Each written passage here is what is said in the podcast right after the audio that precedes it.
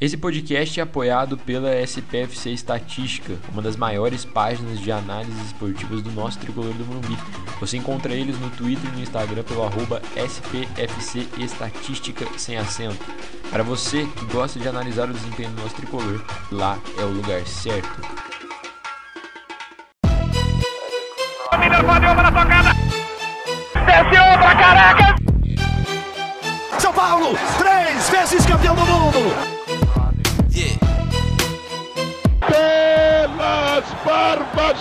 Profeta. A trave voltou, Miller pode uma na tocada.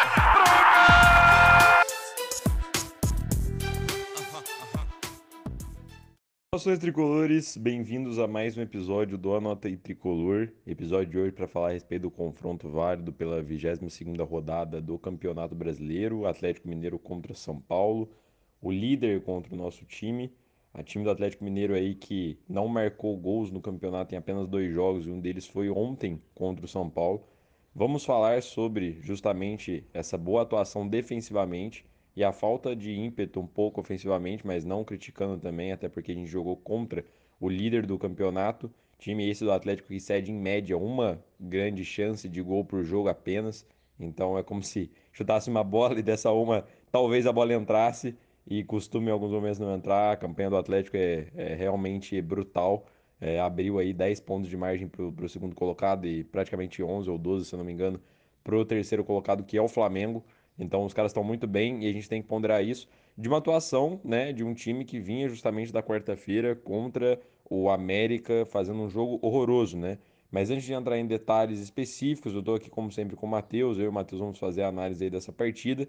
É, antes, lembrando vocês apenas que é, a gente está com as nossas redes sociais muito ativas, então tanto o Instagram quanto o Twitter você consegue encontrar a gente postando é, análises, estatísticas, ponderações a respeito do, do jogo, da partida, então é bem interessante você seguir a gente por lá.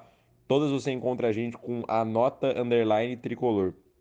E no YouTube também, da mesma forma como a gente está aqui no Spotify, a gente está postando muito conteúdo interessante. Lá, uma análise mais densa, uma análise mais é, com imagens, com uma estrutura mais bem formatada. Então, se vocês tiverem curiosidade e quiserem consumir esse tipo de conteúdo do nosso São Paulo, a gente postou as duas últimas, uma falando como fazer a gestão do elenco do São Paulo, é, com tantos estrangeiros, com tantas peças variadas nesse momento, depois da janela.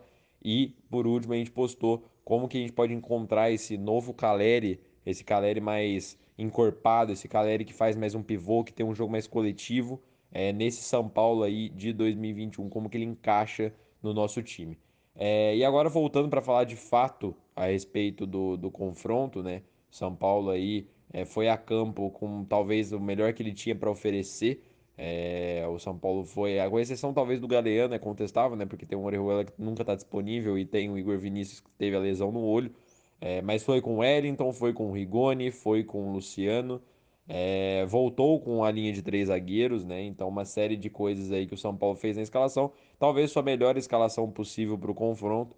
E a gente tem que ponderar, né? O São Paulo, defensivamente, foi um leão, foi literalmente um time que brigou, teve muita raça e isso não faltou. Isso foi uma situação que a gente cobrou muito na partida contra o América, né? A nossos torcedores, que a gente não fez a análise de fato aqui por conta justamente do episódio que a gente soltou lá no YouTube falando sobre o Caleri, sobre a atuação do Caleri no São Paulo. É... E quando a gente encontrou esse time contra o Atlético Mineiro, a gente tinha grande medo de ser goleado ou tomar ali de dois, três, mesmo com um time mais misto, né? O elenco dos caras é espetacular. Mas o São Paulo defensivamente ali teve é, dois dos seus maiores pontuadores, segundo o SofaScore, é, da partida, é, sendo defensores, né? O Thiago Volpe, que teve uma atuação primorosa ontem. Ontem realmente a gente tem que ponderar, a gente fala dele quando ele vai mal e a gente tem que falar dele como vai, quando vai bem. E já é a segunda partida consecutiva. A primeira contra o América talvez seja questionável um pouco essa, essa questão de, da qualidade das defesas que ele fez, né? Ele realmente fez boas defesas, mas era aquele 880. Eles palmavam pro meio da área, se tivesse algum cara melhor posicionado, marcava o gol. Mas ontem contra o Galo não foi assim. Ontem contra o Galo ele foi seguro, ele foi bem postado, ele não teve rebotes que comprometessem a estrutura do, do, do jogo, mas como partida ele foi espetacular.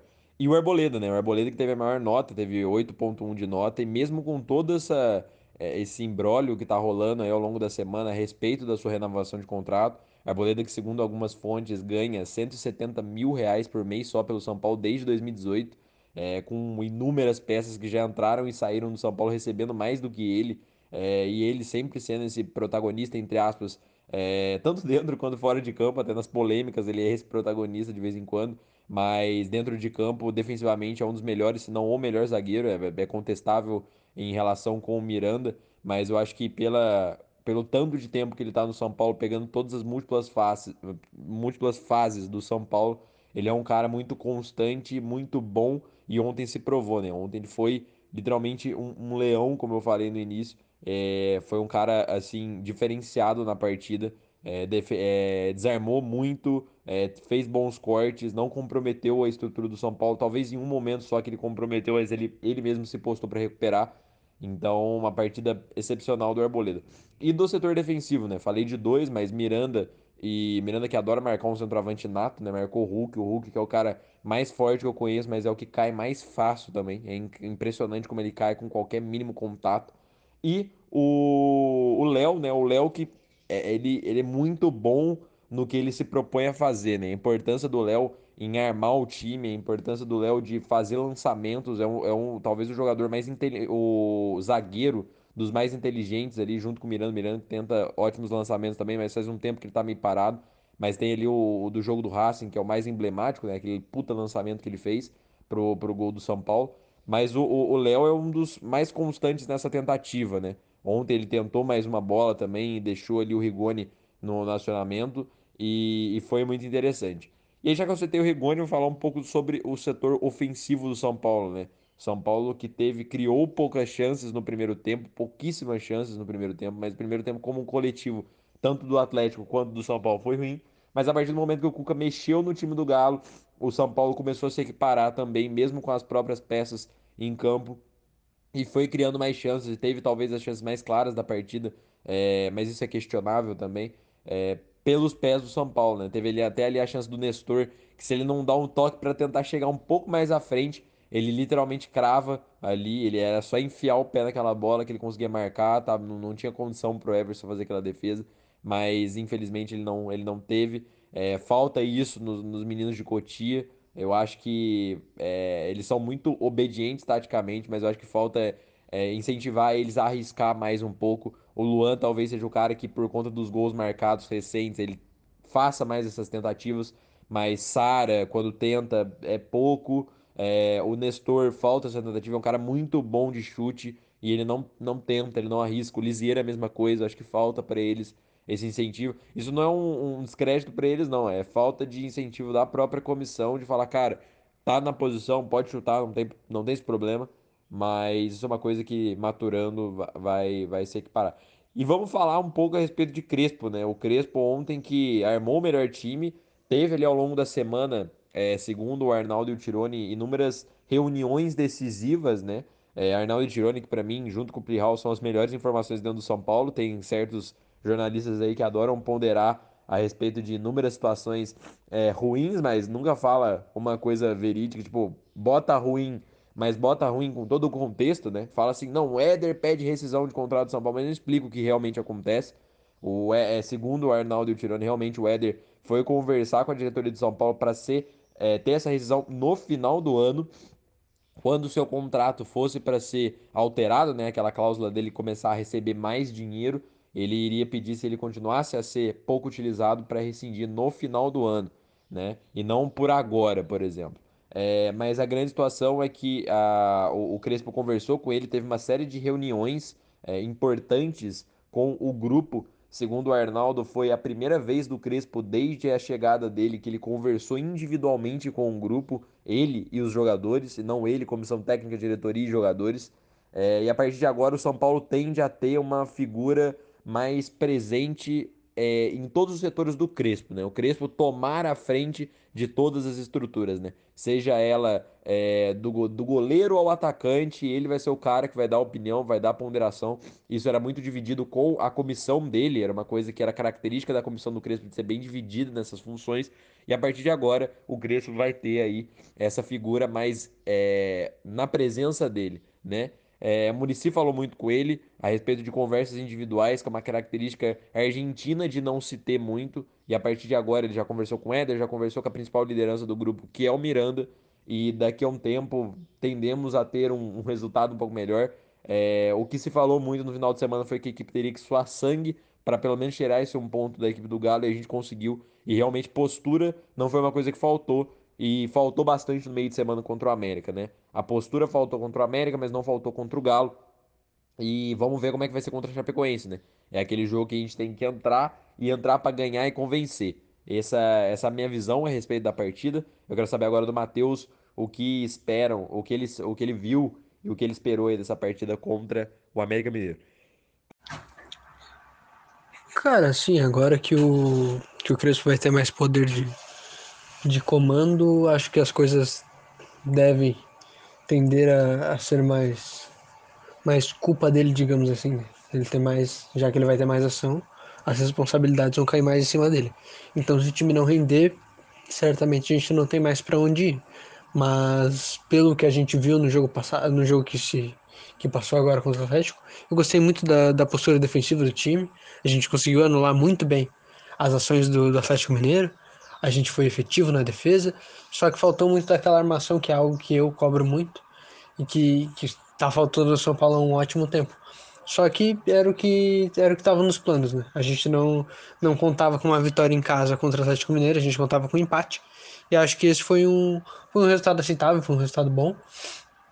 Gostei, gostei muito das atuações de, do Ligeiro, do Arboleda, do Volpe. O Volpe, até que enfim, fazendo seu segundo jogo consecutivo mais consistente, melhor no gol. Espero que ele mantenha essa sequência e que consiga se aprimorar ainda mais, porque ainda não está perfeito, né? Mas tomara que ele consiga ser cada vez melhor. A gente perdeu alguns gols bobos que não, não podia ter perdido, como foi aquela bola do Nestor, que ele arrancou sozinho, depois o, teve aquela bola do Sara. Acho que esses gols eles acabam fazendo a gente perder pontos que a gente não pode perder nesse momento do campeonato. É algo que, que é indispensável para para esse ano que a gente está fazendo, conseguir essas vitórias pequenininhas e esses pontos que valem muita coisa. Principalmente contra um time grande, que é o. com um time de muito forte, que é o Atlético Mineiro, o Atlético Mineiro não é grande, né? Só é muito forte. Mas acho que o São Paulo atuou bem.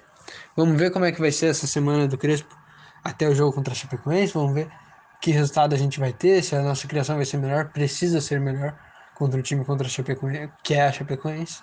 Time muito mais frágil, muito mais fraco do que o Atlético Mineiro. Muito mais fraco e frágil do que nós. Então a gente precisa se impor, a gente precisa ser melhor. A gente precisa mostrar o futebol que a gente já mostrou. Que há muito tempo o Crespo não apresenta pra gente.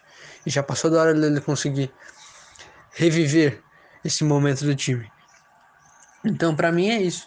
Acho que de, de positivo desse jogo a gente viu que o Wellington não pode ser, ser tirado do time, fez uma atuação impecável na, na ala esquerda. Ele sempre joga muito bem, amo o Wellington. O Léo não estava tão bem ontem, na minha opinião. Jamais o Arboleda voou no jogo, desarme, corte, estava muito bem.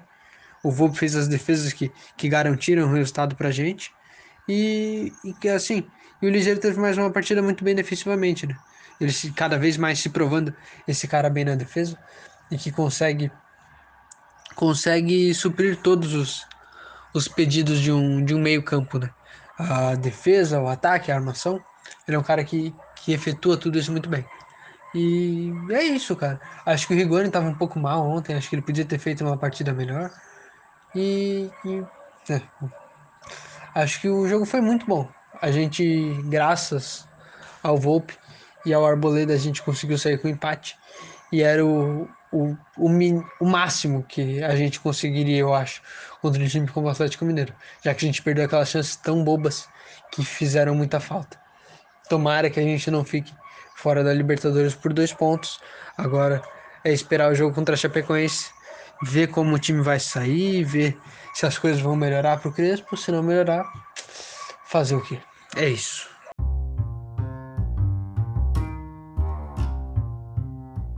Passado então aí a visão do Matheus a respeito da partida. Eu volto aqui para finalizar com vocês o episódio número 65 aí do Anota. É, muito obrigado a você que ouviu a gente até aqui. A gente vai ter uma semana de pausa agora, né? Já que o São Paulo volta apenas no domingo contra a Chapecoense. É, mas aguardem, porque muitas informações a respeito de novos vídeos, com convidados, lives especiais.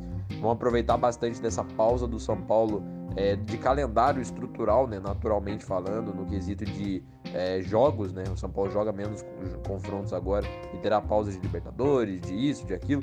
Então vamos aproveitar agora e trazer bastante conteúdo diversificado de lives, de vídeos especiais com convidados especiais. Então siga a gente no YouTube, siga a gente nas múltiplas plataformas aí para ficar ligado em todos os conteúdos que a gente vai trazer.